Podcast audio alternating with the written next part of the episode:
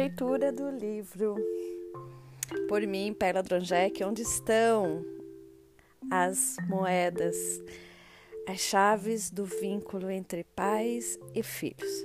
João Garibá Bacardi.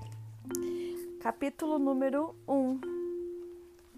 Em uma noite qualquer, em uma época qualquer, Alguém teve um sonho. Sonhou que recebia algumas moedas das mãos de seus pais. Não sabemos se eram moedas ou poucas moedas, muitas moedas ou poucas moedas. Se eram milhares, centenas ou uma dezena, ou apenas um par. Também desconhecemos o metal de quem eram feitas. Se ouro, prata, bronze ou talvez ferro. Enquanto sonhava que seus pais lhe entregavam as moedas, esse indivíduo teve uma sensação de calor em seu peito. Foi invadido por uma grande alegria. Estava contente, encheu-se de ternura e dormiu serenamente o restante da noite. Na manhã seguinte, quando despertou, a sensação de serenidade e satisfação persistia. Então decidiu caminhar até a casa de seus pais. Quando ali chegou, olhou-os nos olhos e disse: Na noite passada vocês vieram até mim em sonho e depositaram em minhas mãos algumas moedas. Não me lembro se eram muitas ou poucas. Também não sei se o material eram feitas de ferro, de ouro, de prata ou de bronze.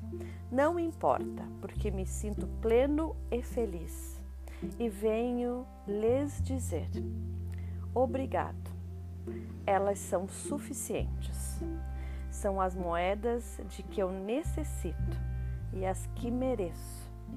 Assim, eu as tomo com gosto, pois vêm de vocês. Com elas serei capaz de seguir o meu próprio caminho.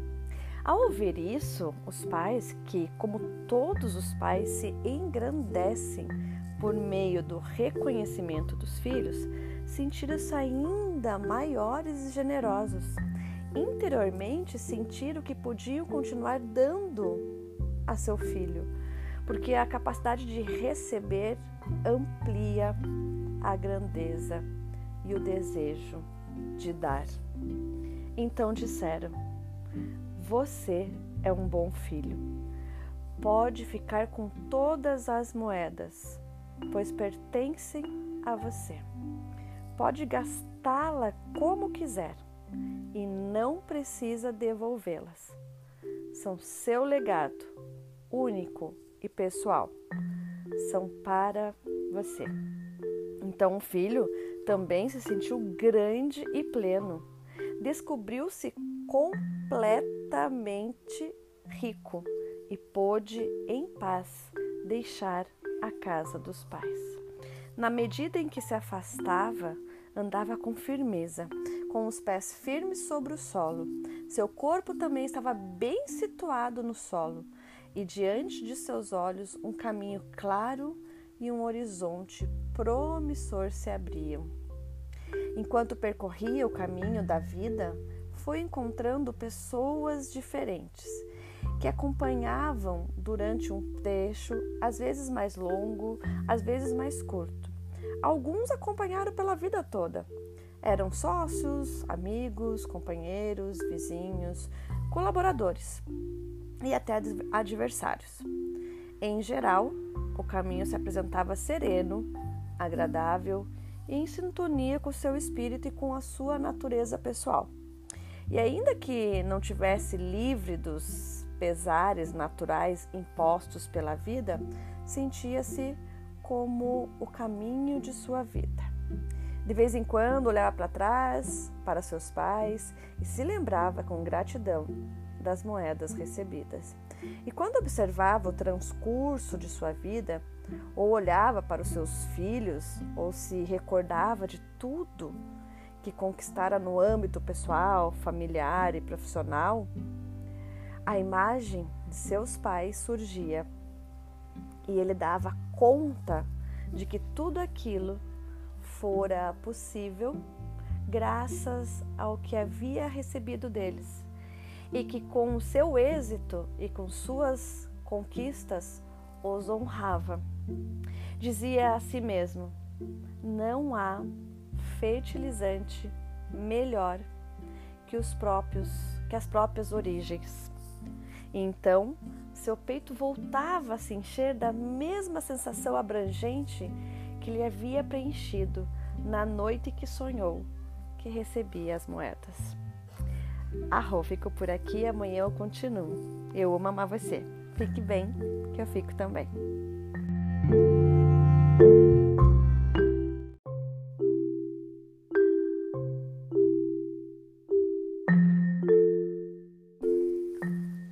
Leitura do livro Onde Estão as Moedas, John Garriba, Garriga Bacardi. Segunda parte. Outra noite qualquer, de outro tempo, qualquer, de outra pessoa. Qualquer teve o mesmo sonho. Já que cedo ou tarde todos chegamos a ter esse mesmo sonho. Vinham seus pais e depositavam algumas moedas em suas mãos. Nesse caso, também não sabemos se eram muitas ou poucas, se eram milhares, centenas, uma dezena ou apenas um par. Não sabemos de que material eram feitas, se de ouro, prata, bronze ou ferro. Ao sonhar que recebia em suas mãos as moedas de seus pais, essa pessoa sentiu um certo incômodo, sentiu-se invadida por uma amarga inquietude, por uma sensação de tormento e um dilacerante mal-estar. Dormiu o restante da noite, remexendo-se, agitado entre os lençóis. Ao despertar, o indivíduo, ainda agitado, sentiu um incômodo que parecia raiva, mas que também tinha algo de queixa e ressentimento. A sua expressão era de sofrimento e inconformismo. Revoltado e ligeiramente envergonhado, decidiu caminhar até a casa dos seus pais e, ao chegar, olhou de soslaio e disse: Na noite passada vocês vieram a mim em sonho e me entregaram algumas moedas. Não sei se eram muitas ou poucas, também desconheço de que material eram feitas, se eram de metal precioso ou não, não importa é, porque me sinto vazio, prejudicado, ferido. Venho lhes dizer que suas moedas não são boas, nem suficientes. Não são as moedas de que necessito, nem as que eu mereço, e nem as que me correspondem. Portanto, não quero, não aceito, ainda que tenham vindo de vocês e que cheguem a mim por meio de vocês. Com elas, meu caminho seria muito duro ou muito triste, e eu não conseguiria ir longe. Caminharei sem as suas moedas. E os pais, que como todos os pais se sentem menores e sofrem quando não têm o reconhecimento dos filhos, retiraram-se, diminuídos e tristes, para o interior da casa, com desgosto e angústia. Compreenderam que podiam dar ainda menos do que haviam dado aquele filho, porque diante da dificuldade de aceitar e receber, a grandeza e o desejo de dar se fazem pequenos e definham. Fizeram silêncio, confiando que com o passar do tempo e a sabedoria que a vida traz, talvez chegassem a endireitar os rumos falidos do filho. E foi estranho o que aconteceu em seguida. Após ter pronunciado aquelas palavras perante os pais, o filho se sentiu simplesmente forte. Mais forte do que nunca.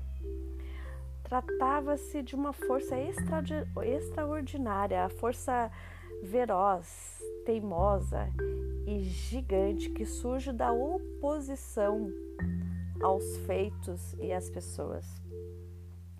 Não se tratava de uma força genuína, como a que resulta da aceitação dos acontecimentos e está em concordância com as transformações da vida, mas de uma força apaixonada e intensa. Era o tipo de força que configura a paisagem do sofrimento humano, aquela que as pessoas tratam de se apoiar quando precisam de coragem e de humildade suficientes para aceitar a realidade como ela é e os nossos pais como são. A falsa força que nos concede a oposição das coisas, o ressentimento para com as pessoas e a postura de vítimas diante dos fatos vividos. Com o tempo, essa pessoa aprenderá que nenhum sofrimento concede direitos, nenhuma postura existencial edificada sobre feridas concede merecimentos e que o único sentido desse sofrimento, que não é dor, é fazer sofrer os demais, já que apenas a dor genuína desperta a compaixão. Mas, naquele dia, o indivíduo abandonou a casa dos seus pais, dizendo a si mesmo: nunca mais.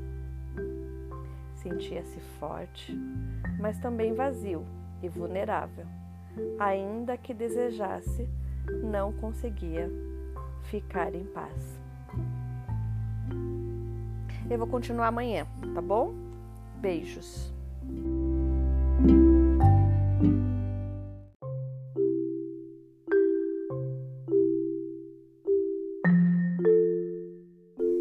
Parte 3, então, continuando.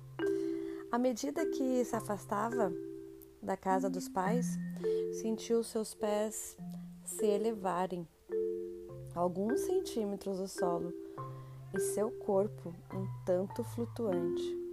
Não podia se aperceber de seu peso real e sentiu algo ainda mais surpreendente. Cada vez que abria os olhos, tinha a impressão de que via a mesma coisa, um horizonte fixo e estático. O indivíduo foi desenvolvendo uma sensibilidade especial. Assim, quando encontrava alguém ao longo do caminho, contemplava-o com uma enorme esperança e inconscientemente se perguntava: Será essa a pessoa que tem as moedas que mereço, das quais necessito e que me correspondem? As moedas que não aceitei de meus pais porque eles não souberam me concedê-las de maneira justa e conveniente. Será? Será essa pessoa que tem o que eu mereço? Em certa ocasião, a resposta foi afirmativa tudo pareceu fantástico. O indivíduo se apaixonou e sentiu que tudo à sua volta era maravilhoso. E sem se dar conta, começou a esperar que o outro tivesse e lhe desse aquilo que ele não aceitara de seus pais. Contudo, ainda que a esperança de encontrar as moedas parecesse a princípio inebriante, quando a paixão acabou, se convertendo em uma relação e a relação durou tempo suficiente, o indivíduo descobriu que o outro não tinha o que lhe faltava, ou seja, aquelas moedas que ele não havia aceitado de seus pais. Que penal, disse. E então se queixou amargamente de sua má sorte, culpando o destino. Ele se sentiu desapontado, submetido a um tormento emocional que tomou forma de desespero, desgosto, crise, turbulência enfado, frustração. É que, embora ainda não soubesse, o outro só podia lhe dar aquilo que tinha. E aquilo que lhe correspondia por sua posição. Ainda que quisesse lhe dar tudo e o amasse plenamente, pois a relação de casal é uma relação entre adultos fundamentada na igualdade de classe, na troca equilibrada e na sexualidade. Em certo momento da vida, essa pessoa teve um filho e seu desgosto se tornou mais doce e esperançoso, mais moderado. Então tornou-se a perguntar: será que esse filho tão amado que espero tem as moedas que mereço, das quais necessito e que me correspondem? Aquelas que não aceitei de meus pais porque não souberam me dar de maneira justa e conveniente? Será este o ser que tem aquilo que eu mereço? Quando respondeu novamente que sim, foi maravilhoso, formidável. E o indivíduo começou a sentir um vínculo especial com aquele filho, um vínculo extraordinário, muito estreito, cheio de expectativas e anseios. De maneira inconsciente, este indivíduo estava convencido de que o filho tinha as moedas de que ele necessitava e logo as daria. Mas o tempo passou e o filho, como a maioria dos filhos, desejou ter vida própria e pôr em prática seus propósitos de vida independentes. Amava seus pais e desejava fazer o melhor por eles, mas a pressão de ter uma vida própria tornou-se persistente imperiosa e avassaladora como a sexualidade. Assim, o indivíduo um dia compreendeu que tão pouco o filho tinha as moedas de que necessitava, que merecia e correspondia. Sentindo-se mais vazio, órfão e desorientado do que nunca, entrou em crise. Adoeceu. Estava na fase média da vida e se encontrava de uma forma que nenhum argumento já o sustentava, nenhuma razão o acalmava. Sentiu seu interior se quebrar e gritou: Socorro. Continua amanhã. Arro.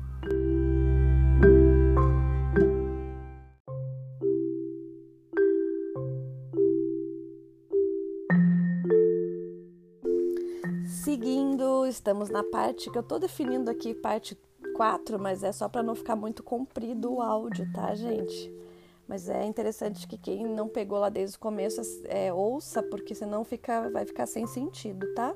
Continuando aqui, então, parte 4, ele grita socorro e eu sigo daqui. Havia tanta urgência em seu tom de voz, seu rosto estava tão desfigurado, nada o acalmava, nada podia confortá-lo. E o que ele fez?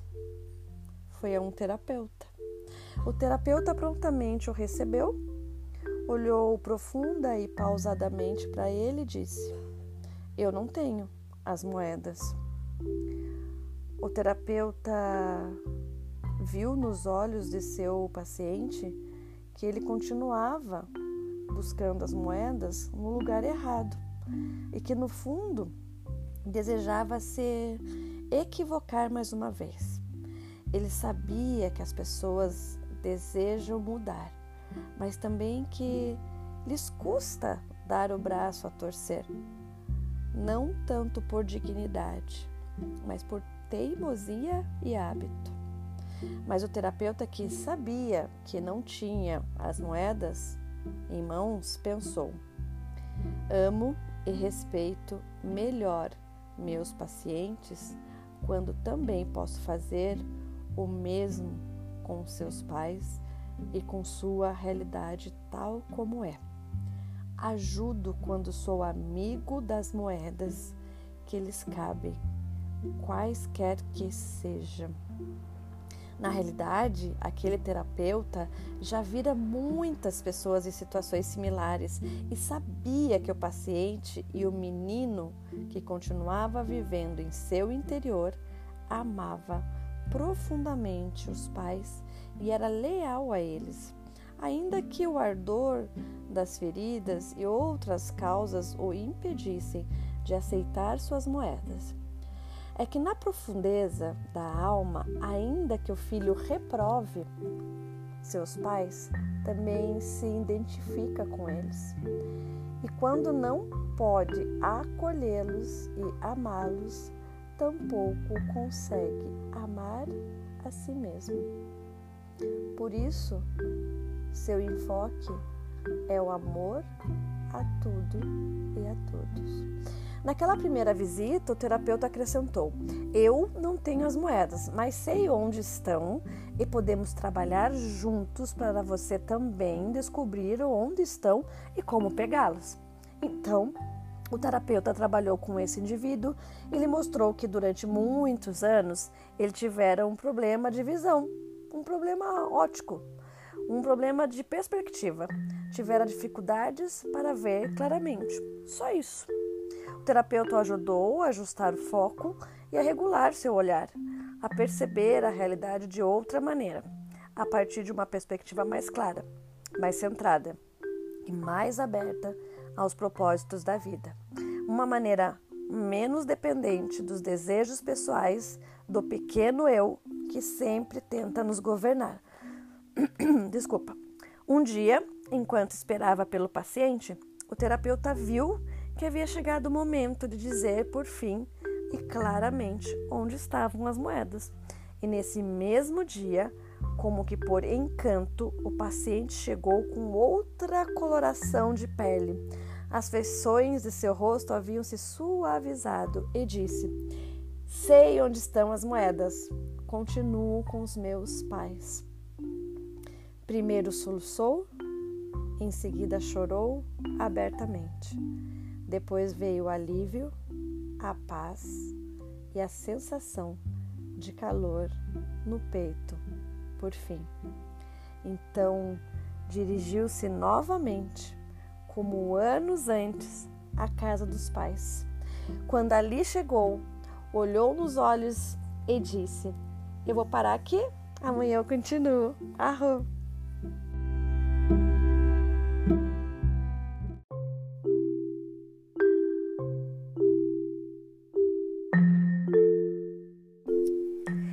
Vamos continuar essa parte que eu dividi, a parte 5, seguindo então. Durante todos esses anos, tive um problema de visão, uma perspectiva ilusória. Não via claramente, sinto muito. Agora posso ver e venho lhes dizer que aquelas moedas que recebi de vocês em sonhos, são as mesmas moedas possíveis para mim. São suficientes e me correspondem. São as moedas que mereço e são adequadas para que eu possa seguir adiante. Quero agradecer a vocês. Aceito-as com gosto, porque vêm de vocês e com elas posso seguir trilhando meu próprio caminho. Então, os pais, que como todos os pais se engrandecem pelo reconhecimento dos filhos, voltaram a florescer, e o amor e a generosidade fluíram novamente com facilidade. O filho voltava a ser filho plenamente, porque era capaz de aceitá-los. Os pais sorridentes o olharam com ternura e responderam: Você é um bom filho. Pode ficar com todas as moedas, pois elas lhe pertencem. Pode gastá-las como quiser. E não é preciso devolvê-las. São seu legado, único e pessoal. Você pode ter uma vida plena. Então, o filho também se sentiu grande e pleno percebeu-se completo e rico e pôde, por fim, deixar em paz a casa dos pais. À medida que se afastava, sentiu os pés firmes, pisando intensamente no solo, seu corpo também assentado na terra e os olhos voltados para um caminho claro e um horizonte promissor. Também sentiu algo estranho. Perdera a força impetuosa que se alimentava do ressentimento, do vitimismo e do excesso de conformismo. Agora tinha uma força simples e tranquila, uma força natural. Percorrendo o caminho que restava de sua vida, encontrou pessoas com as quais caminhou lado a lado, como acompanhante durante um trecho, às vezes longo, às vezes curto, outras para sempre sócios, amigos, casais, vizinhos, companheiros, colaboradores, inclusive adversários. Em geral, seu caminho foi sereno, prazeroso, em sintonia com seu espírito e com sua natureza pessoal.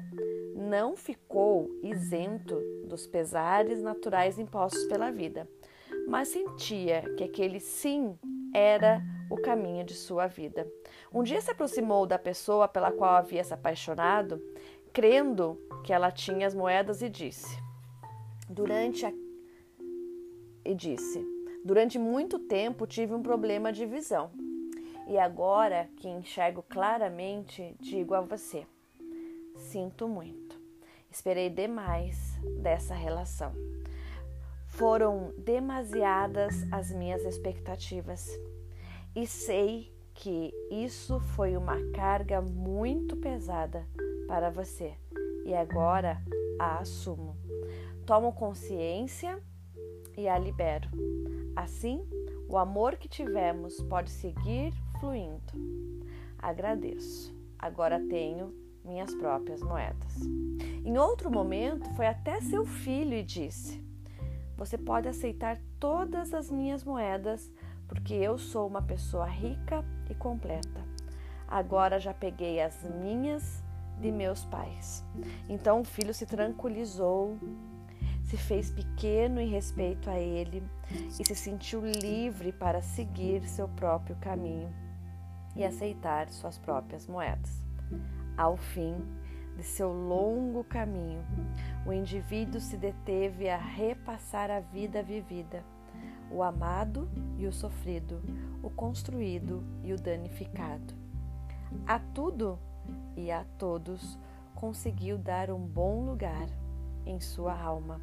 Acolheu a todos com doçura e pensou: tudo tem sua hora na vida, a hora de chegar, a hora de permanecer e de partir. Uma metade da vida é para subir a montanha e gritar aos quatro ventos: Eu existo. E a outra metade é para o declínio até o vazio, onde tudo é desprender-se, alegrar-se e celebrar. A vida tem seus assuntos e seus ritmos, sem deixar de ser o sonho sonhamos. Arro.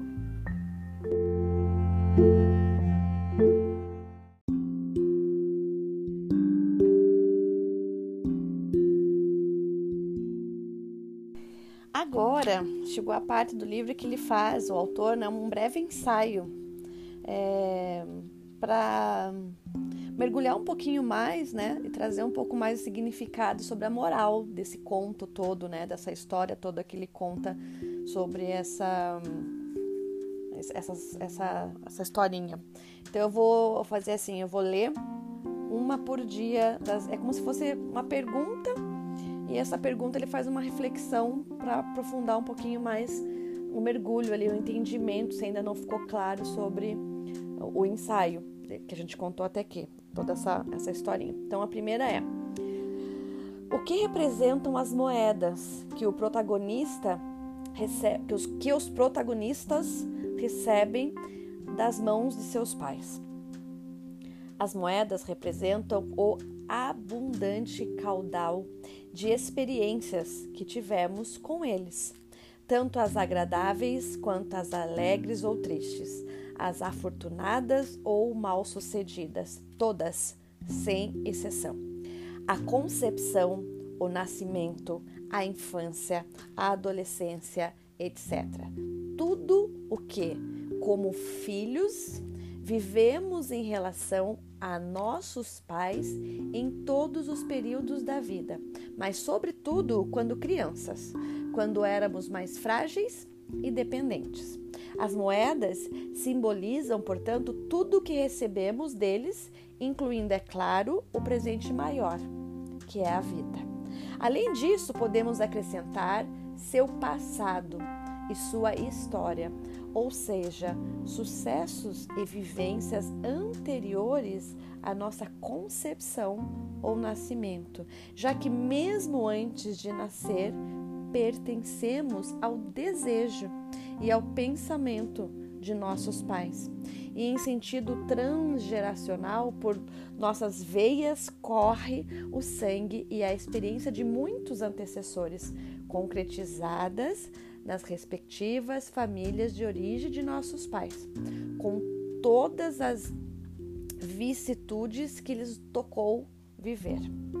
Cada família é uma matriz de força e também de dor, visitada pelos grandes poderes do viver, essencialmente a sexualidade e a morte.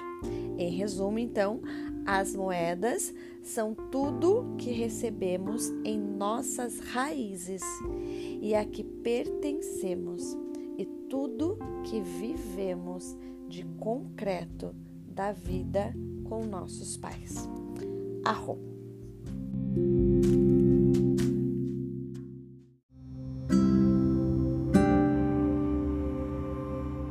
Segunda pergunta: o que significa aceitar as moedas? Aceitar as moedas significa aceitar tudo exatamente como foi, sem tirar nem pôr, incluindo o doce e o cruel, o alegre e o triste, o leve e o pesado. Tudo, pela simples razão de que essa é a nossa herança e o conjunto de experiências vividas que nos constitui. As moedas também podem incluir abusos, ações dolorosas, terríveis e brutais. Aceitar as moedas nos levam, nos leva a aceitar também aquilo que nos feriu, que prejudicou a inocência e a beleza natural da criança. É possível ainda, mas é possível, ainda que difícil, dizer sim a tudo que nos chega por meio de nossos pais. Podemos aceitar tal como nos chegou com todas as suas consequências, sem deixar de seguir nosso próprio caminho, cumprindo o trajeto pessoal e tendo a coragem de transformar os pesares em recursos. Se nos parece tão difícil aceitar as moedas, é porque não sabemos o que fazer com a dor.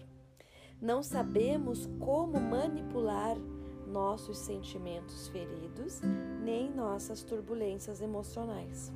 Assim, fechamos os olhos e o coração e inventamos para nós mesmos um mundo suportável que nos permite seguir adiante. Muitas tradições e concretamente as tábuas de Moisés impõem o mandamento de honrar aos pais conscientes de seu poder libertador e do bem-estar que traz às pessoas. Mas chega-se a esse lugar depois de um árduo processo interior. Na realidade, não se pode fabricar como um mandamento, nem erigir-se em imposição fictícia. As tradições assinalam com o dedo sábio a rota adequada para alcançar esse lugar. E, se tem sentido para nós, devemos percorrê-lo. Se assim decidirmos, todo um processo tem início. Por isso, muitas abordagens psicoterapêuticas, enquanto buscam soluções para os problemas dos indivíduos, traçam um objetivo integrador, algumas vezes explícito e outras implícito, que é o restaurar o amor em relação a nossos pais, recuperar o movimento amoroso natural e espontâneo que a criança sentia por seus progenitores. As pessoas que avançam nesse processo costumam se sentir mais íntegras, coerentes e amorosas. Aprimoram suas relações pessoais e afetivas. Alcançam maturidade, serenidade e, sobretudo, autoestima. Alinham-se de modo mais sólido com o mistério fluir da vida. Arro.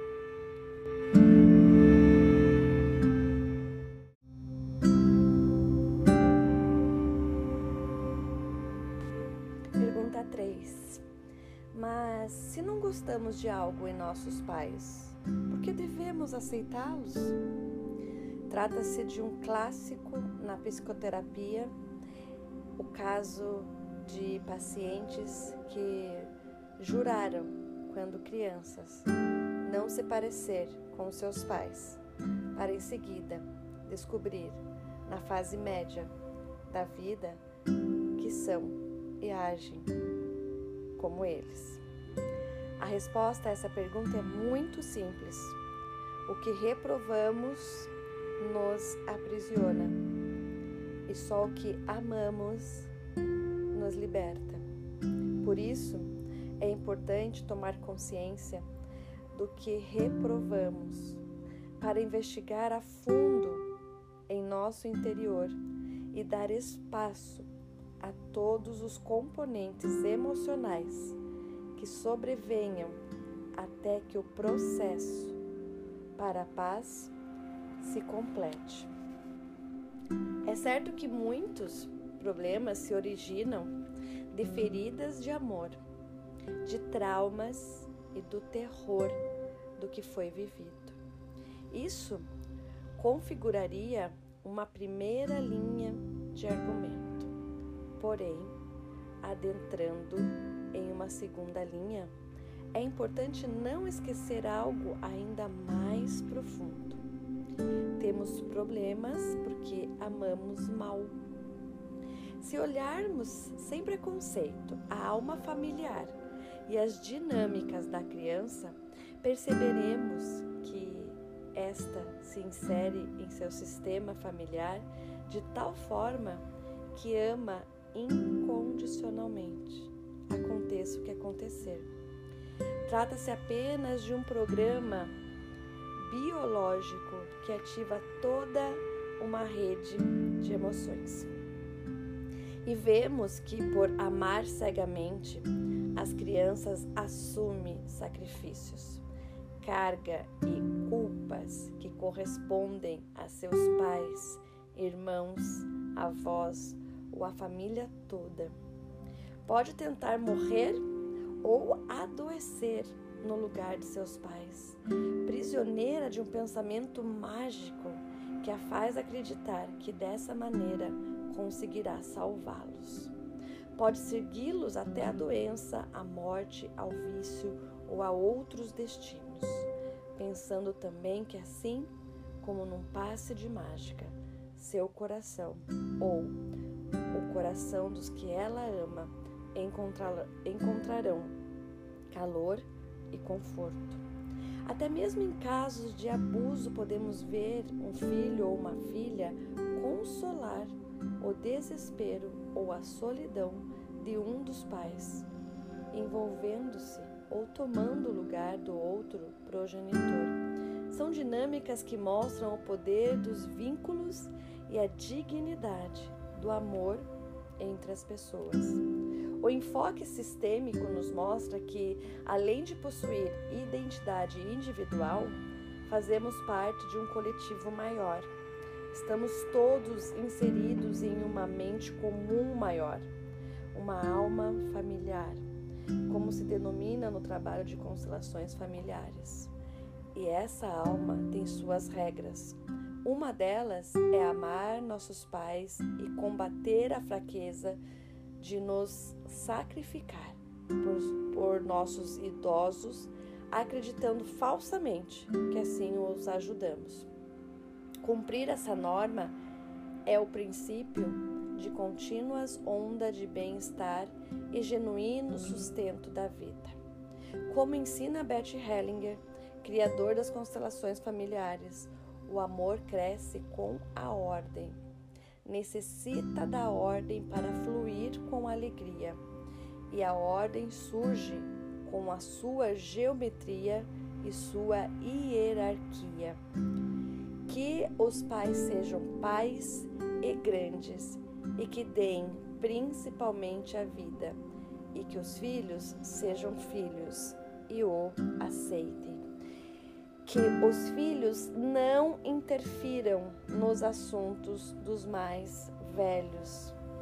Que os filhos honrem seus pais, fazendo principalmente algo de bom com sua vida, renunciando, portanto, às implicações trágicas dos que sofreram antes ou que foram banidos do amor familiar.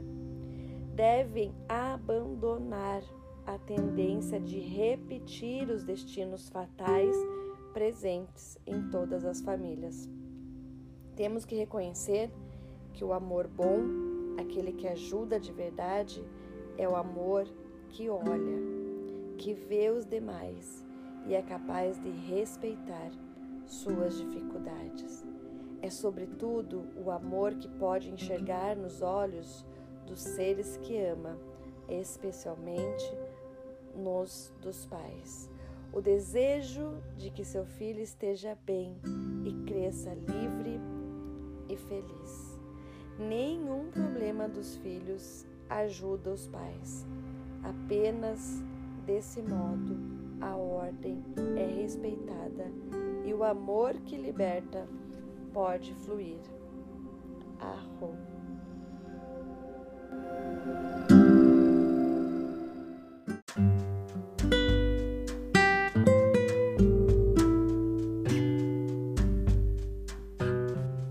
Pergunta número 4.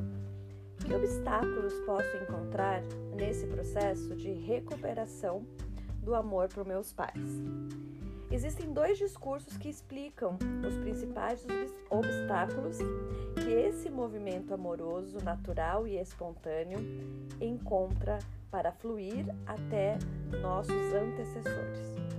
O primeiro deles nos revela que temos problemas porque não fomos bem ou suficientemente queridos como filhos. Em contraste e completamente não, em contraste e complementarmente.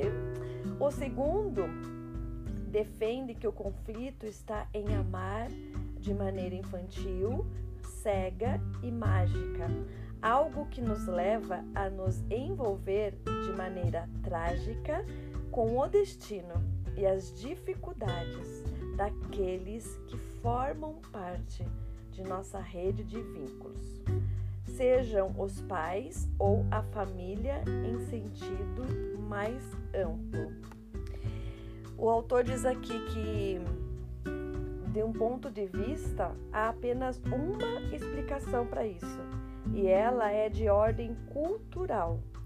Tem se privilegiado o questionamento dos pais, dando-se asas, talvez, a um movimento necessário para transitar de uma cultura excessivamente patriarcal para outra de caráter filial. Entretanto, todos os extremos precisam ser corrigidos e, atua, e a atual ditadura moderna de caráter filial debilita tanto os filhos como os pais. Confunde ambos. Além disso, ao se acentuar a encenação acusatória contra os pais, perpetua-se a tendência vitimista e irresponsável dos filhos, enquanto os pais sofrem desnecessariamente em um amargo acúmulo de culpas. Os pais por sua vez, também encontram em um código cultural dominante auto-perseguidor de que deveriam ser melhores e mais perfeitos. Então, a outra razão poderosa que pode nos levar a dar início à tarefa de restaurar o amor por nossos pais, só conseguimos amar a nós mesmos quando amamos e honramos nossos pais. No mais profundo de cada um de nós, por mais graves que sejam as feridas, nós, filhos, seguimos sendo leais a nossos pais. E inevitavelmente os tomamos como modelo e interiorizamos. De algum modo, nos conectamos a uma força que nos faz ser como eles. Por isso, quando somos capazes de amá-los, honrá-los, dignificá-los e respeitá-los, podemos fazer o mesmo a nós mesmos e ser livres. Arro!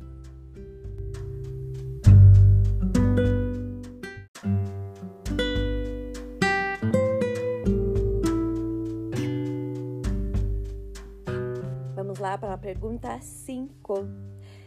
Como podemos saber o que aceitamos e o que recusamos? É possível reconhecer o que não aceitamos de nossos pais por algumas poucas, seis, oito ou no máximo doze recordações, por meio de imagens dolorosas de nossa infância que, vez ou outra, assaltam nossos pensamentos, tensionando-nos, tensionando-nos não é, é tensionando-nos. Tensão, gente.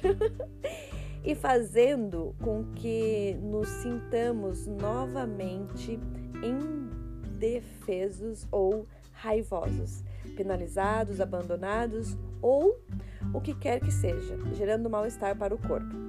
Muitas pessoas conservam imagens vivas de acontecimentos difíceis e, em contrapartida, esquecem centenas de momentos em que foram estimados, cuidados, alimentados, amados, abraçados, etc.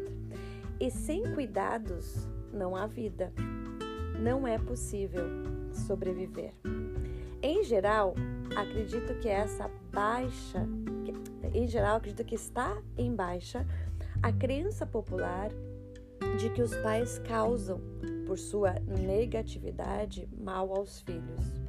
Ainda que de fato nada os exima quando têm comportamentos destrutivos, se dermos uma olhada no cotidiano dos pais, vemos a quantidade de dedicação e cuidados que a criação de um filho requer.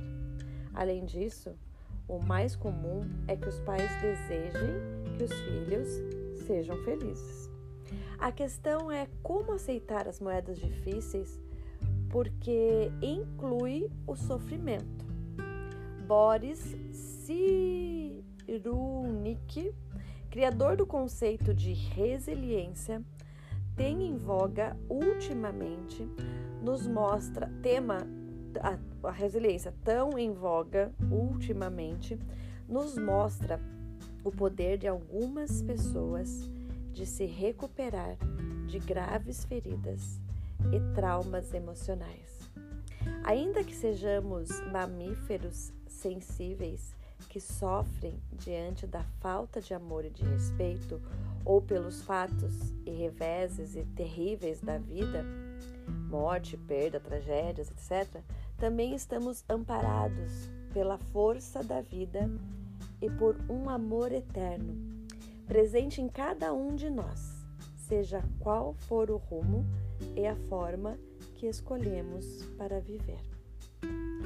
Confúcio também afirma que uma ofensa não é grande coisa, exceto pelo fato de que nos empenhamos em recordá-la. Cara, eu vou parar aqui porque essa frase eu vou repetir e quero que vocês fiquem com ela. Confúcio também afirma que uma ofensa não é grande coisa, exceto pelo fato de que nos empenhamos em recordá-la. Arro? Amanhã eu continuo.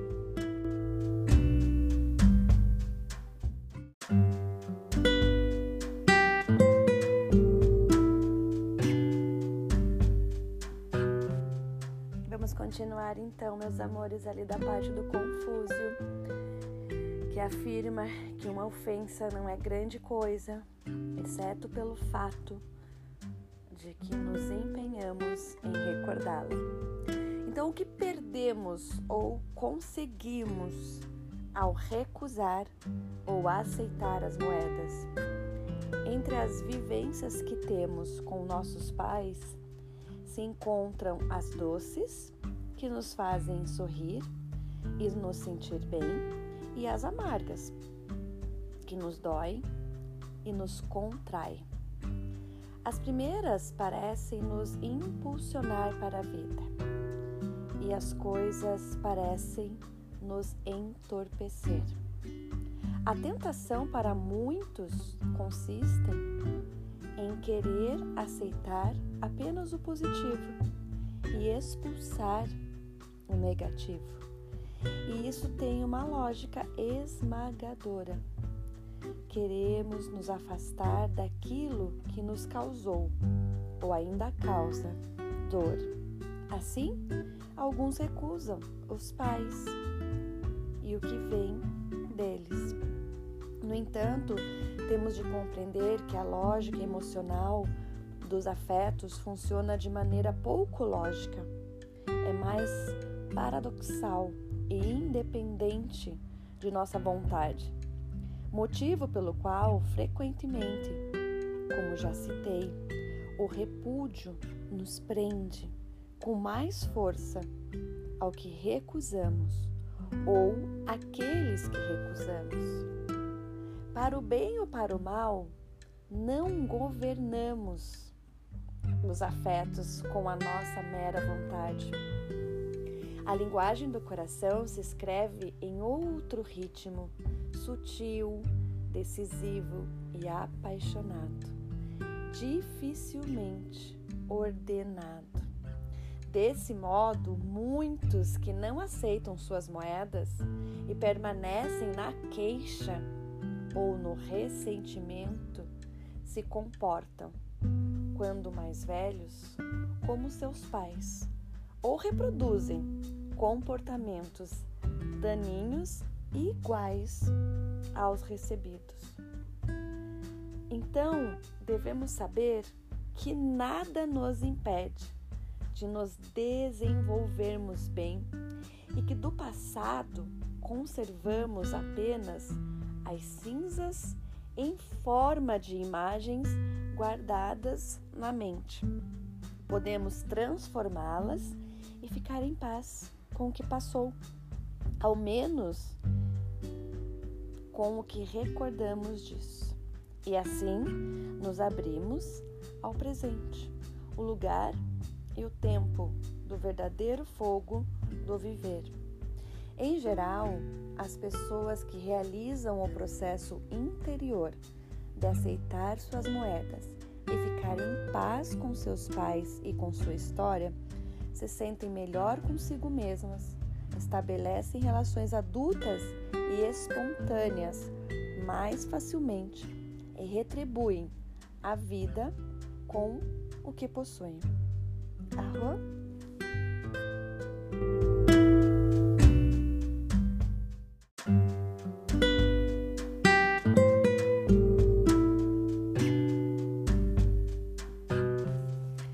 Arro? pergunta número 7. Espero que vocês estejam gostando e acompanhando e principalmente interiorizando, né? Explorando um pouquinho mais dessa leitura, desse livro maravilhoso, desse conhecimento tão rico. Então, no 7, ele vem com a seguinte pergunta: O que acontece quando recusamos nossos pais e aquilo que nos deram, ou seja, as suas moedas? As pessoas que recusam suas moedas se sentem mais vazias e esperam que outros ou alguma coisa as preencham. Às vezes o cônjuge, os filhos ou o trabalho, ou ainda a riqueza, a justiça, a religião ou o que quer que seja, e resistem a dar o que têm para dar a vida. Muitas são as cenouras que perseguimos de maneira vã ao longo da vida, quando a solução é descer do burro ou literalmente deixar de ser burros e mudar nosso ponto de vista, deixando assim de sofrer e fazer sofrer inutilmente. Se nos recusarmos a isso, nos debilitamos e, como digo, costumamos procurar nos demais o que nos falta. De certo modo, permanecemos como crianças tirânicas que dizemos a vida a nossos pais como eles deveriam ser, em vez de aprender o que é aceitá-los como são ou foram. A realidade, sem dúvida, está aí para ser modificada e aprimorada, e assim o fazemos todos os dias.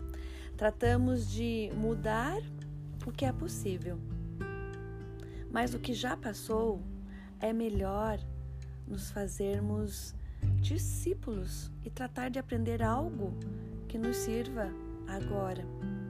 Quando não aceitamos a realidade do que nos tocou, de certo modo, também negamos a nós mesmos. Quem nega suas origens, apaga sua identidade. Quem amputa uma parte de sua trajetória, se encontra eternamente em fuga, inquieto. Sartre dizia: Não importa tanto o que me fizeram, mas o que eu faço com o que me fizeram. Afinal, é melhor e mais útil que a responsabilidade esteja em nosso telhado e trabalhar com a nossa história para convertê-la em aliada, abrindo nosso coração e a ela, apesar das feridas, ou justamente nos abrindo a elas. Só conseguimos transcender o que aceitamos. Arro.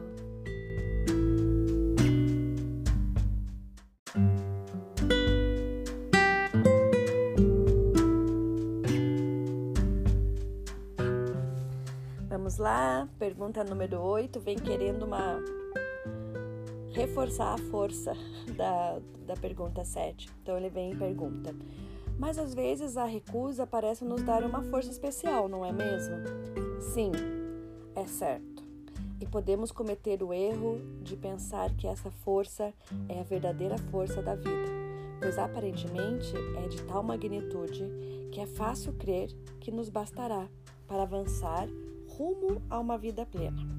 Na realidade, ainda que se trate de uma força impetuosa, apaixonada e intensa, pode ter muitos rostos e se nutre de seu próprio combustível emocional. Vitimismo, queixa, ressentimento, perfeccionismo, vaidade, rancor, vingança e etc. Trata-se de uma força enorme que configura a paisagem do sofrimento humano, como se diz no conto representa uma imensa galeria de personagens e posturas existenciais sobre os quais tratamos de nos sustentar quando carecemos da coragem e da humildade suficientes para assumir nossas feridas, nossas bênçãos, para nos apoiarmos na realidade como ela é e em nossos pais como eles são. Essa força é intensa, cega e impetuosa porque é falsa. E é falsa porque não procede da realidade, senão de sua oposição ou de sua negação. Trata-se de uma força que nos faz crer que devem compensar nossas carências e que, por nosso sofrimento, somos merecedores de certos direitos. Mas há algo que devemos aprender: nenhum sofrimento concede direitos, nenhuma postura existencial edificada sobre feridas concede merecimentos. Como se afirma no relato, o único sentido desse sofrimento, que não é dor, é fazer sofrer os demais, já que apenas a dor genuína desperta a compaixão. Arro.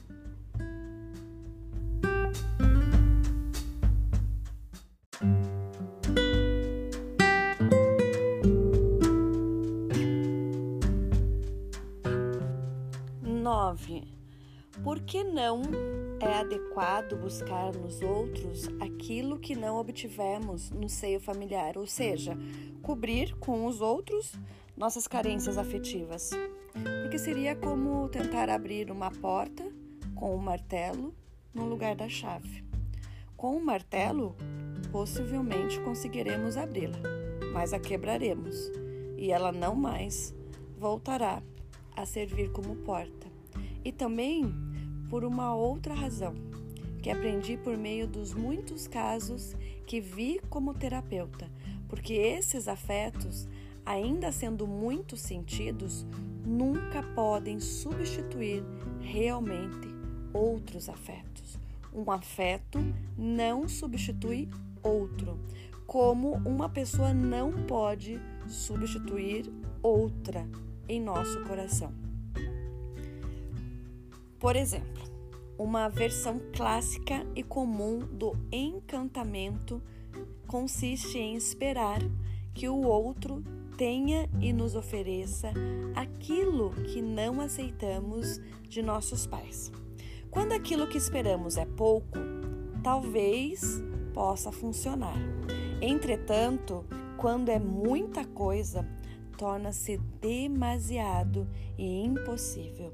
Reconheço que é formidável quando alguém recupera a esperança de, em algum lugar, poder alcançar as tão apreciadas moedas, mas trata-se de uma esperança vã, porque de fato o outro só pode dar aquilo que possui e lhe corresponde por sua posição, mesmo querendo dar tudo e amando plenamente.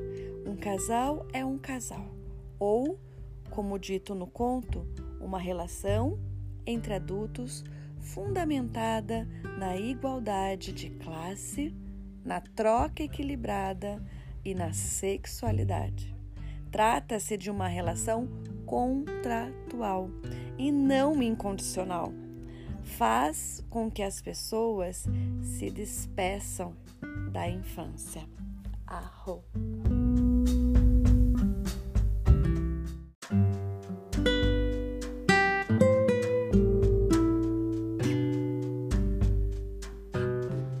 Eu vou continuar aqui dando com essa, com essa versão do exemplo de ontem.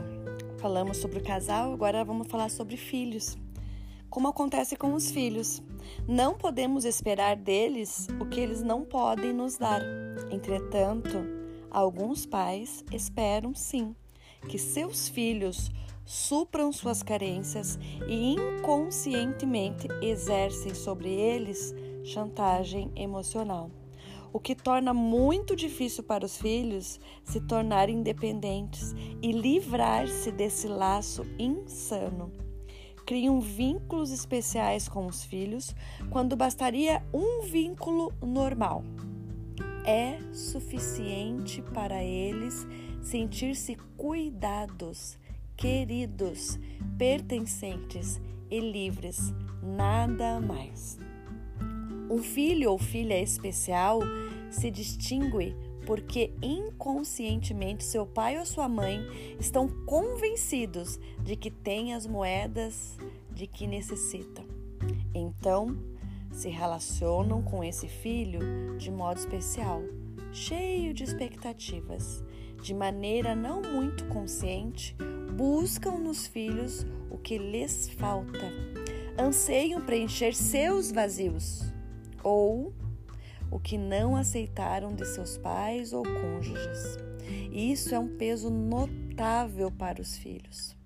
Alguns deles assumem isso por amor aos pais e sacrificam sua vida envolvendo-se com intensidade. Outros encontram oportunidades e a pressão de sua autonomia e desenvolvimento os empurra com afinco. É preciso saber que, no fundo, os filhos amam cegamente seus pais e sua família e se envolvem com o que o sistema e os pais requerem, com o que o ficou inacabado por meio de suas cargas e sofrimentos. Isso não ajuda ninguém, obviamente. O amor cego traz muita enfermidade. Torço para que se cumpra a ordem das relações humanas nas famílias, para que as pessoas sejam mais felizes. E torço em especial para dois pontos importantes: que todos sejam iguais e que os posteriores não carreguem os assuntos dos anteriores. Arro.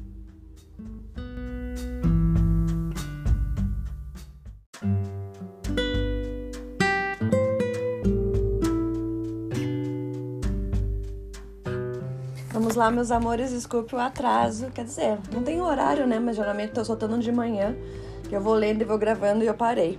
Então, continuando ali, vai ser na sequência.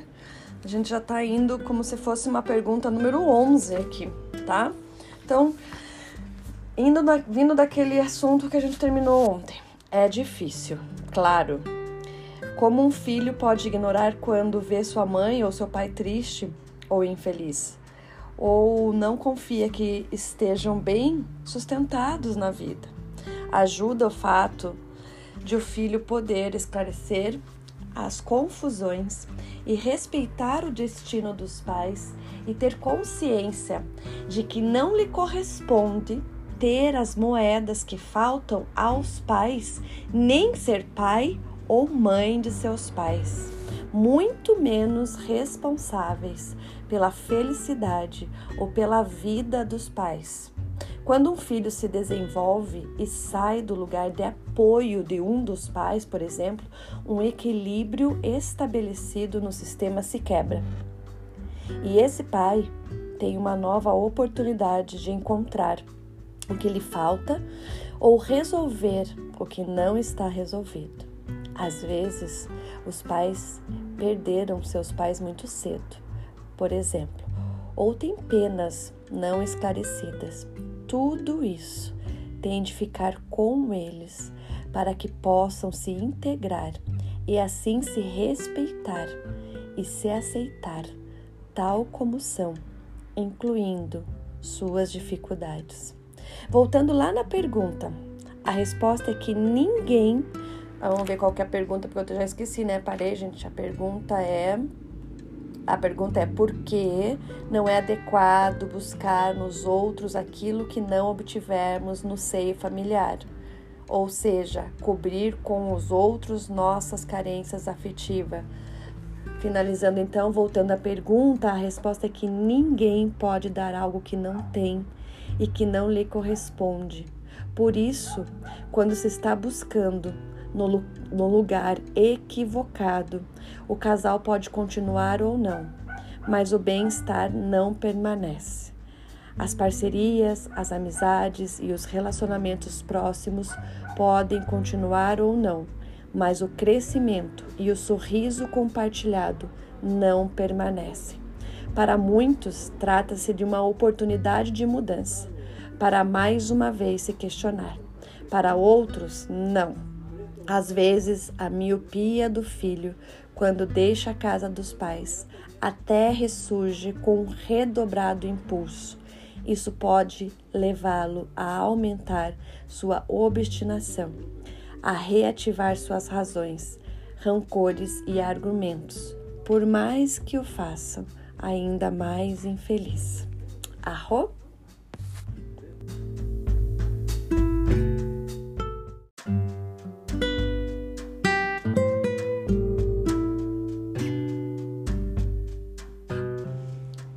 Olá, vamos continuar. Eu tô anotando aqui como 12. Vamos ver, vamos continuar. Mas às vezes sofremos de verdade, não é uma pergunta, aqui é uma com um ar assim, né, de reflexão. Sabemos que qualquer sofrimento se sustenta sobre boas razões e vem envolvido em argumentos brilhantes. Isso faz mais vendável, mais justificável. Entretanto, o único sentimento, o único sentido do sofrimento, que não é dor, é fazer sofrer os demais. A solução para o sofrimento é muito simples. Se sabemos que buscamos no lugar inadequado o que isso nos deixa insatisfeitos, talvez possamos corrigir e finalmente buscar no local adequado, que sempre é com os nossos pais e com a integração de nossa história pessoal pessoal tá animado aqui. Ou seja, aprendendo a apreciá-la por mais dolorosa que seja. Na prática, nas dinâmicas familiares afetivas são muito complexas e sutis. E com frequência, uma crise, separação, problemas com os filhos ou qualquer outro infortúnio costuma ser oportunidade para trazer à tona e rever o que é preciso ser recolocado na relação com os pais ou com a família de origem e com eles enfrentar os assuntos pendentes. Quando o caminho com o qual pretendíamos nos encher falha, quando uma crise nos assola, quando um trecho de nosso caminho se esgota, talvez se abra uma oportunidade sobretudo se somos capazes de permanecer em nossa fragilidade e abrir o coração. Com todas as pessoas, como toda, como todas as pessoas, os pais são mais reais que perfeitos. E é suficiente que sejam assim. Quem exige perfeição fica sozinho nem sequer tem a si próprio, porque também se acha imperfeito. As ideias de perfeição pertencem ao reino de nossas imagens mentais, mas não à realidade, que seguramente anda pouco preocupada consigo ou com sua melhoria. É que talvez a realidade seja perfeita por si mesma, tal como é, nesse momento, incluindo nossos desejos, de mudá-la, que também são tão reais. O que ajuda não é muito popular, mas faz efeito e consiste em estar de acordo com a mente, o corpo e a alma, inclusive com a dor que se sente. É estar de acordo no coração com o fato de que as coisas são como são e se abrir emocionalmente a isso. Eu vou parar por aqui porque me emocionei. As coisas são como são. A gente vive falando isso, mas sentir isso, né, gente? Não é fácil, mas faz parte. Então vamos estar de acordo com o coração e sentir que as coisas são como são. Arro, eu vejo vocês.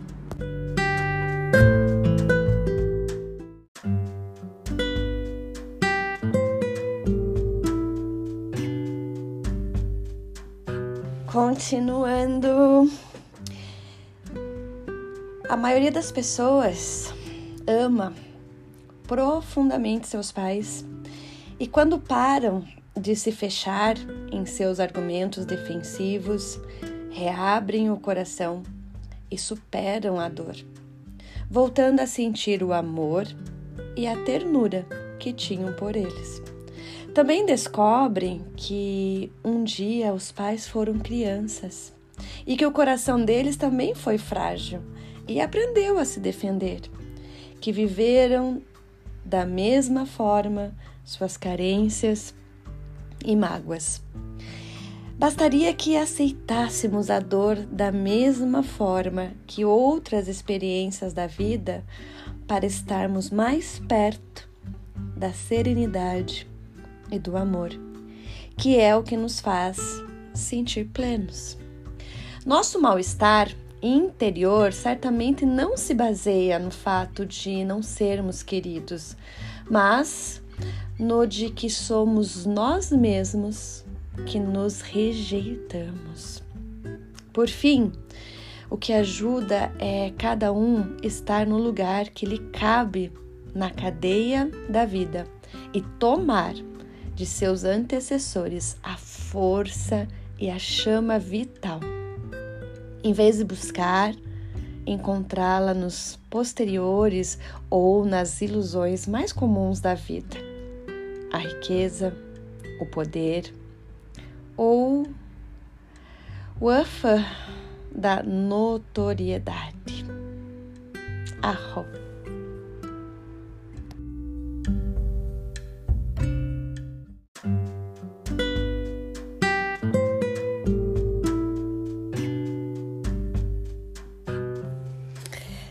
Vamos continuando. É, tá quase acabando, gente. Pelas minhas contas aqui, vai mais uns, talvez, três ou quatro dias. A pergunta é: como podemos aceitar nossos pais e suas moedas na prática diária? Por meio da humildade e amparados por um desejo verdadeiramente real de sermos livres e felizes na realidade, nós mais tememos a plena liberdade do que a desejamos, porque ela nos deixa despidos diante de nossas mais profundas verdades e da responsabilidade de nossa vida. Acabaram-se as desculpas e as acusações.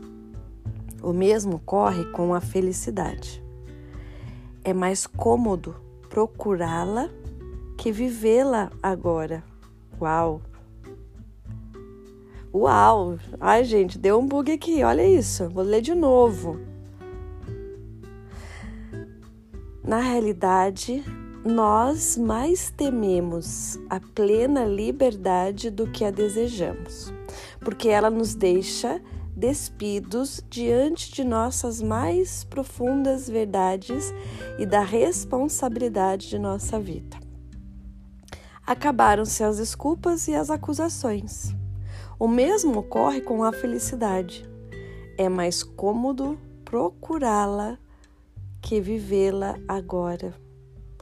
Muitas pessoas preferem sofrer e reclamar que agir e tomar a vida em suas mãos, gozando de sua parcela de bem-estar e se desenvolvendo em direção ao seu interior feliz.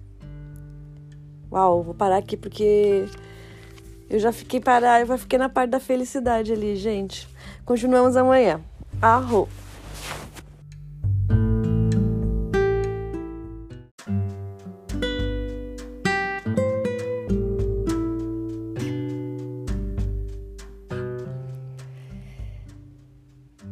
Além disso, a pretensão de não aceitar os pais é isto: pretensão. Porque quem somos nós para não aceitar algo que a vida determinou? A vida impõe sua realidade e nós podemos, no máximo, nos esguelar em vão, gritando que deveria ter sido diferente, mas só perdemos nossa energia com isso. Há uma máxima de certas tradições de sabedoria que diz o seguinte: consentimento é libertação, ou ao contrário, oposição é sofrimento. Aceitar nossos pais, honrá-los como são, tem consequências. A principal delas é nos comprometermos com a vida que temos No fundo, honrar os pais significa fazer algo de bom com a vida que eles nos deram e exercer nossos dons e talentos. Algumas pessoas preferem não aceitar seus pais para se poupar do trabalho de levar a vida a sério. Em vez disso, preferem sofrer e com isso fazem sofrer os demais. Tenho repetido frequentemente que o sentido da maior parte do sofrimento é fazer sofrer os demais. Porque, em geral, o que vemos é que o sofrimento exige algo dos demais, é manipulador. Refiro-me ao sofrimento como posição na vida. Vítima, queixoso, perseguidor, culpado, etc. Não ao sofrimento real que experimentamos com fatalidades dolorosas ou perdas. Muitas vezes conseguimos aceitar os pais por meio da rendição, que nos atinge ao compreender que eles também tiveram problemas e, sobretudo, que o que vivemos foi exatamente o que necessitávamos para edificar a vida que temos hoje. Desse modo, nos colocamos em paz conosco e com nossa história. Para aceitar os pais, muitas pessoas devem superar o desamor recebido durante anos ou por toda a vida, aceitando inclusive o dano físico e psicológico. Como podemos ver essa dor como uma contribuição a nosso caminho de crescimento pessoal? Há uma frase que aprecio muito que diz o seguinte: A desgraça abre a alma para uma luz que a, que a prosperidade lhe nega. Eu vou repetir. A desgraça abre a alma para uma luz que a prosperidade lhe nega. Claro que voluntariamente não buscaremos nenhuma desgraça, mas devemos saber que podemos encarar as dificuldades como oportunidades. Quantas pessoas já não sentiram que uma enfermidade as despertou e colocou-as em sintonia com horizontes de sabedoria desconhecidos? O sofrimento assumido torna as pessoas mais reais. É certo que algumas pessoas foram criadas com pais perigosos, terríveis, e é natural que se separem deles para sobreviver e se desenvolver. Mas em sua vivência interna podem chegar a aceitar seu destino doloroso. E isso é uma viagem, às vezes, heróica. Em contrapartida, que valor tem as pessoas que se queixam o tempo todo dos seus pais? As pessoas prudentes que se separam deles porque sabem que serão as próximas a desapontá-los. Nós precisamos confirmar nossas hipóteses vitais e aqueles que põem o disfarce de vítima, por exemplo, precisam confirmá-lo, gerando relações que as desapontem para poder seguir se queixando.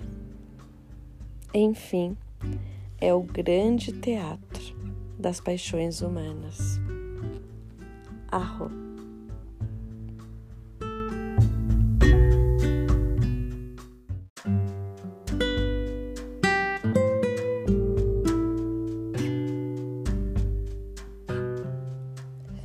O que essencialmente nos iguala a todos os demais é o amor mas também a dor.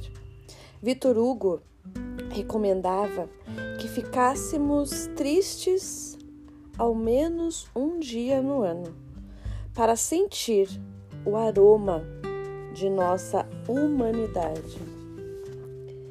É preciso dizer também que a maioria dos pais amam seus filhos, mesmo que algumas ocasiões não consigam devido à própria dor, expressar isso. e vivê-lo de maneira que o filho se sinta bem. Tomara que esses filhos possam se desenvolver bem e dessa maneira dar algo bom à própria história familiar. Na prática budista de tocar a terra, descrita pelo monge vietnamita Thich Nhat Hanh, acho que é assim, tá, gente? Há uma referência em agradecimento aos antepassados que diz o seguinte: Vejo que a origem de minhas raízes procede de meu pai, de minha mãe, de meus avós, de minhas avós e de todos os meus antepassados. Sei que sou apenas uma continuação dessa linhagem ancestral. Por favor, me apoiem, me protejam e me transmitam sua energia. Sei que onde quer que os filhos e os netos estejam, os antepassados também estão ali. Sei que os pais amam sempre e apoiam seus filhos e netos ainda que nem sempre sejam capazes de expressá-lo de modo eficaz por culpa das dificuldades que tiveram. Vejo que meus antepassados tentaram construir um modo de vida baseado na gratidão, na alegria, na confiança, no respeito e no amor compassivo. Como continuação, de meus antepassados. Me prostro, me prostro profundamente e permito que suas energias, suas energias fluam através de mim. Arro.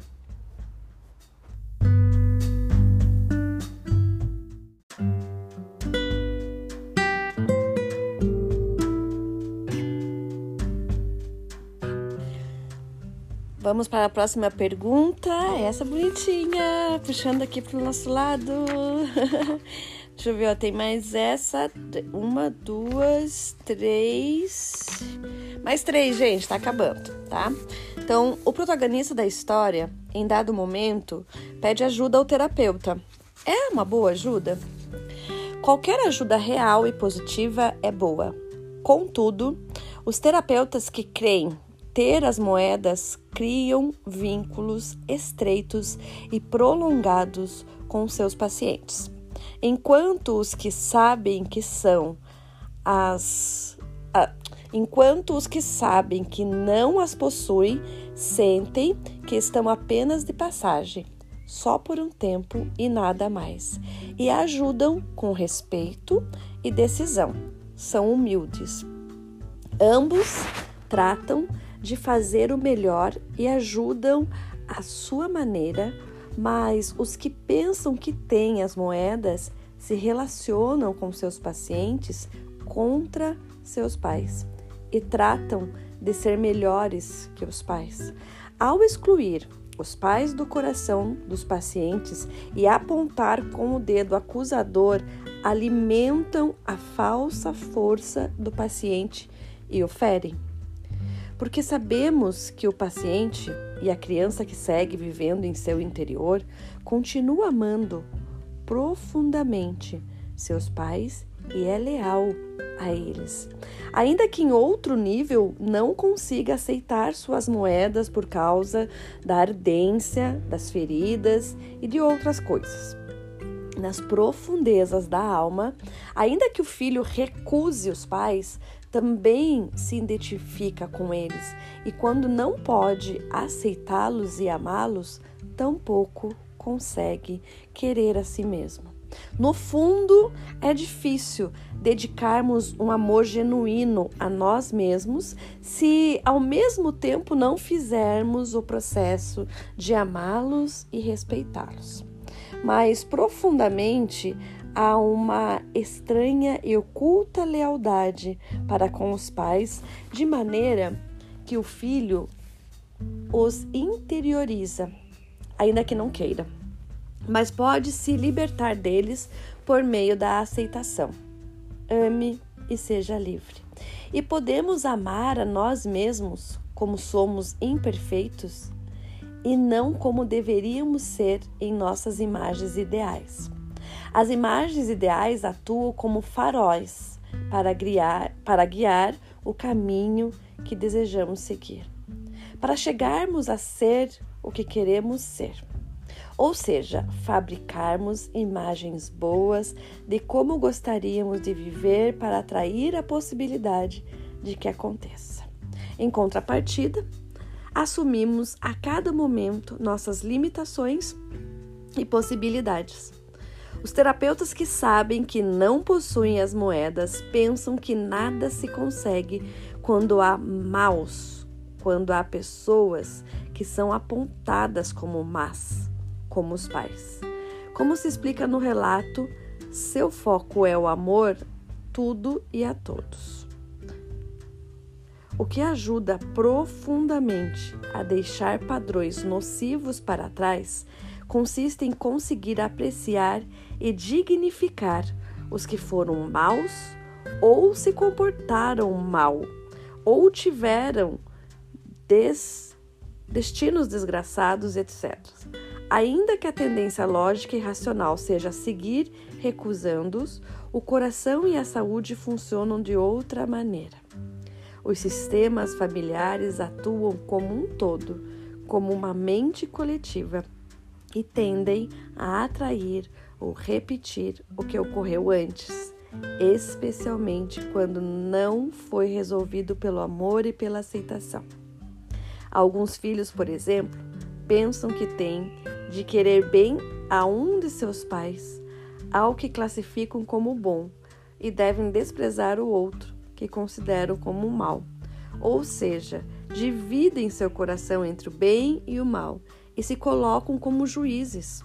O paradoxo é que, muito, é que é muito comum que logo procurem pessoas parecidas ao pai rejeitado ou eles próprios se pareçam com ele.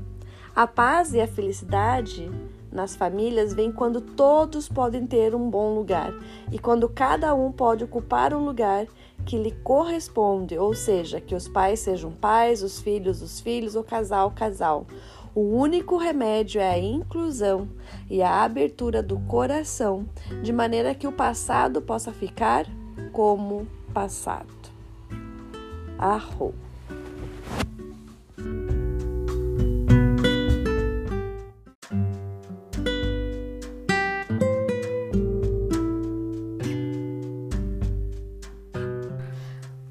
Olá, meus amores, bom dia. Vamos continuar, está quase acabando o nosso livro. Onde estão as moedas? E logo em seguida eu quero emendar. Não sei se vocês estão acompanhando, mas eu estou fazendo uma semana, comecei ontem, dos quatro compromissos. Mas eu vou ler ele aqui. Ele é muito, muito, muito rico também. E vem de encontro, né, com, esses, com, com a inteligência sistêmica. Quem não assistiu, tá lá gravado a live de ontem. Hoje tem também. Começamos na segunda-feira, tá bom? Então, seguindo aqui, ali na linha dos, dos terapeutas, aceitar as moedas não é um ato ideológico, algo que alguém possa decidir que aconteça. Trata-se do resultado de um processo emocional profundo, de um processo corporal, de uma atitude esse processo exige muito do corpo e dos sentimentos. Obriga-nos a visitar e mergulhar nesse corpo histórico no qual se alojam os bons sentimentos e também aqueles que chegam a ser ameaçadores para nós, até que consigamos lhes dar espaço, permitir que circulem, que a dor se libere, que se repreendam recursos e o corpo recupere sua confiança, sua graça e vitalidade natural. A esse corpo que viveu tanto, que suportou traumas, feridas e medo, medos, podemos agradecer por sua força e acariciá-lo o suficiente para que pulse novamente com a força da vida e possa voltar a se expor a uma relação feliz com os demais. Às vezes, durante esse processo, as pessoas que sofreram graves abusos e traumas podem imaginar que tomam nos braços a criança que foram e recordam sua inocência. Dizer, por exemplo, sei que sofreu muito com seus pais em certos momentos, mas com essas raízes você vai crescer e com essas cicatrizes você vai ser grande também de maneira que agora tomo você nos braços e seguimos nosso caminho. No fim, tudo saiu bem. Respeito que lhe foi doloroso com os pais. Eles, como adultos, podem levar sua culpa e sua responsabilidade. E você, como criança, pode continuar amando-os tal como são e conservar sua inocência.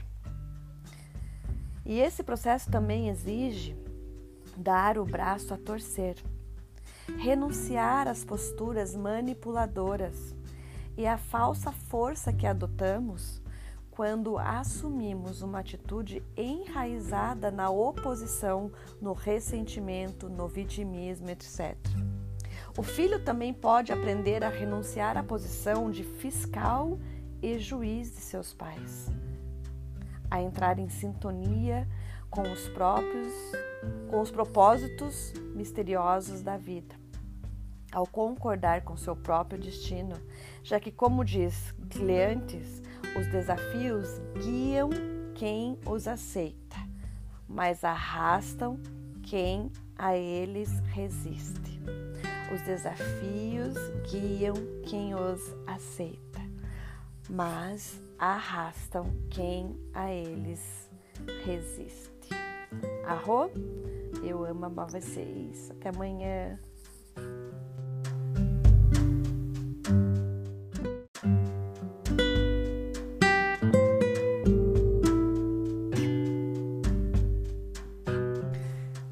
Bom dia! Próxima pergunta e finalizando, gente. Tem mais essa e mais uma. Aí acabou. A, é, qual é a pergunta? Que lições nós, os pais, podemos extrair do conto das moedas? Há tanta grandeza em ser pai e há tantos pais por trás de cada pai, raízes tão antigas em cada história familiar. E todos souberam como exercer esse papel para que a vida prosperasse. Por isso, estamos aqui. Eles são os mestres verdadeiros. Todos os pais possuem a capacidade de encontrar o seu próprio caminho na maneira de sentir, educar e querer bem os seus filhos. Os pais possuem os recursos suficientes e necessários para criar e educar os filhos. Às vezes fala-se em escolas de pais e a ideia me produz certa confusão. A imagem de escolarizar os pais me parece estranha. Não é verdade que quando pretendemos escolarizar os pais, os convertemos em menores e os invalidamos em vez de fazê-los confiantes e grandes? Cada pai encontra sua grandeza quando é respeitado como tal e também quando sente o direito de não ser perfeito e cometer erros. Acredito que pretendemos regular demais. Exigimos demasiados manuais de instruções, demasiados cursos. Ser pai e mãe é, em primeiro lugar, algo biológico. É o veículo da sexualidade do instinto e talvez do amor em muitos casos. Isso não quer dizer que os pais não tenham de aprender o que é apropriado a cada momento para o bom desenvolvimento dos filhos, ou que não busquem soluções para problemas ou dificuldades que não conseguem superar. O que eu ensinaria nessas escolas de pais e ensino é sobre dinâmicas familiares, sobre as leis do bem-estar nas famílias, sobre solução de problemas reais, sobre as ordens do amor que fazem com que as pessoas fertilizem sua vida em bem-estar e felicidade. E eu faço isso quando pais, filhos ou casais enfermos ou os que atravessam dificuldades o solicitam e assumindo que seguirão sendo os mestres de sua vida, trabalha seu serviço como alguém que aprende todo o tempo, colocando meu conhecimento e experiência à sua disposição. De fato, é o que faço em minha profissão, especialmente ministrando seminários nos quais as pessoas resolvem seus problemas e ao mesmo tempo aprendem. Arro e amanhã é a última, finalizando aqui. Eu amo amar vocês. Fiquem bem.